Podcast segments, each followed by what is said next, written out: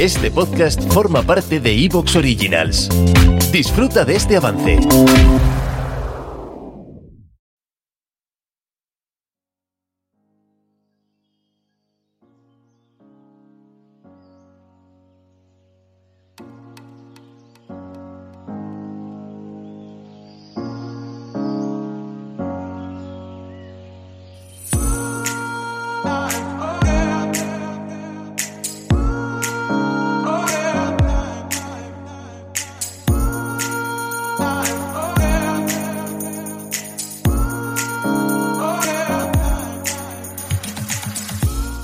Hola y bienvenidos a un nuevo capítulo de Planeta Montaña Bayhuesca La Magia en este 16 de diciembre, por lo que estamos abrochando ya este 2022. Ya sabéis que nos encanta que os suscribáis a este podcast, que es gratuito y que incluso hagáis apostolado del mismo. Soy Nacho Vizcasillas y en el control técnico con los botoncicos, Santi Alfranca.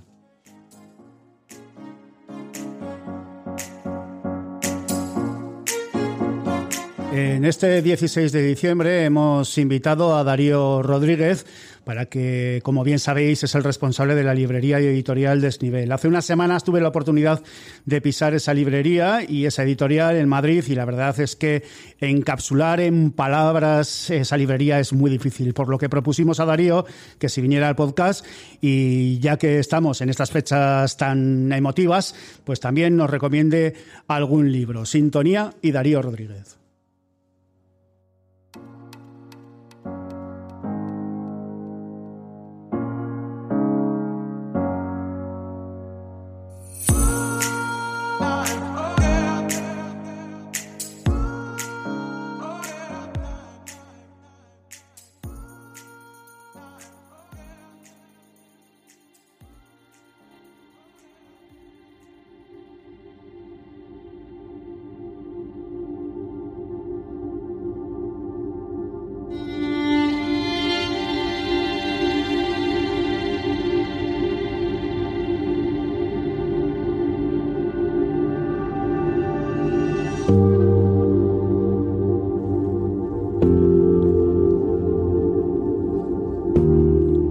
Suelos de madera que crujen, que invitan a caminar despacio, a ver, a sentir.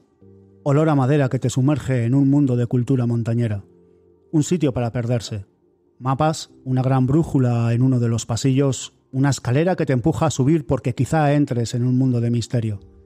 Esta librería forma parte de la humanidad. Dejó escrito en una pared Reinhold Messner un noviembre de 2005 en desnivel y allí está su frase grabada en una pared.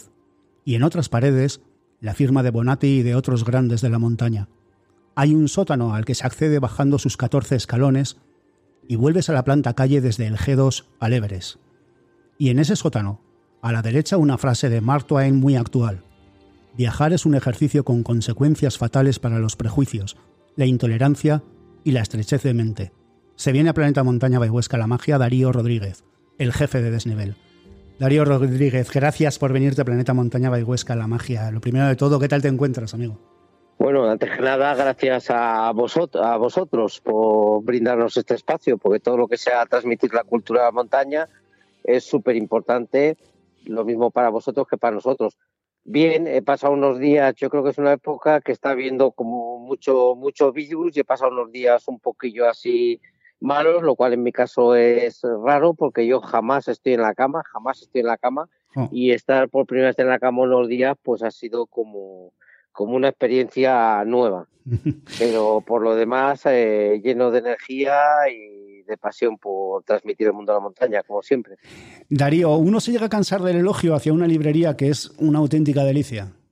Bueno, la verdad es que la librería al desnivel, eh, a mí mismo, cada vez que entro en ella, me pone la carne de gallina, porque es una historia muy bonita eh, mantener viva esta librería, que era librería en 1890, que es la librería más antigua de nuestro país, de España, que sigue en su mismo, en su mismo sitio y es una de las más antiguas de, Europa. Y a mí mismo, que fíjate que es eh, es mi propia librería, es una librería en la que he vivido tantas horas y tantos momentos bonitos, pues cada vez que entro en ella y sobre todo cada vez que la veo llena de gente en los pasillos y ojeando mapas, eh, libros, conversando, pues la verdad es que, bueno, eh, me parece uno de los lugares más bellos del mundo pues para, para estar y para disfrutar de los libros y de la cultura de montaña.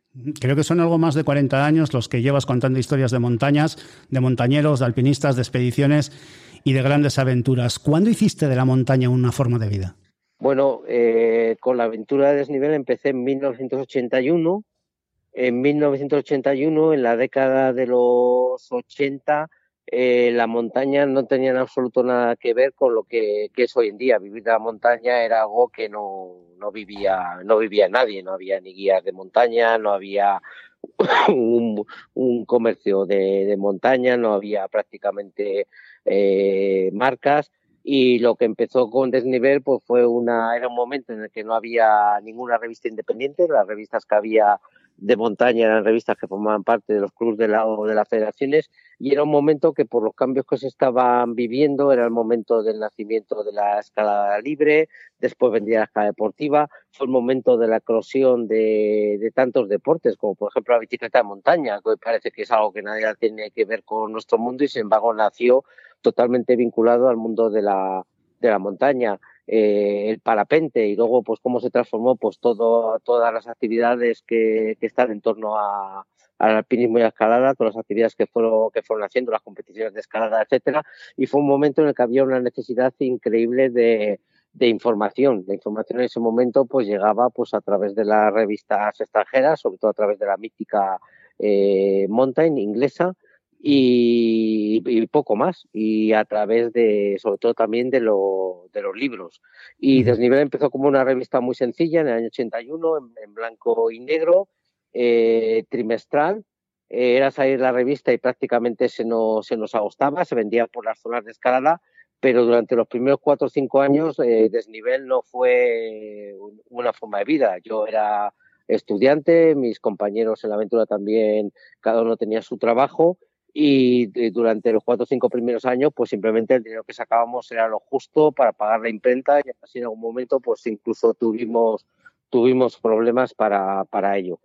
y, y, luego, eh, además, en el 81 hay que tener en cuenta que no existían los, los ordenadores.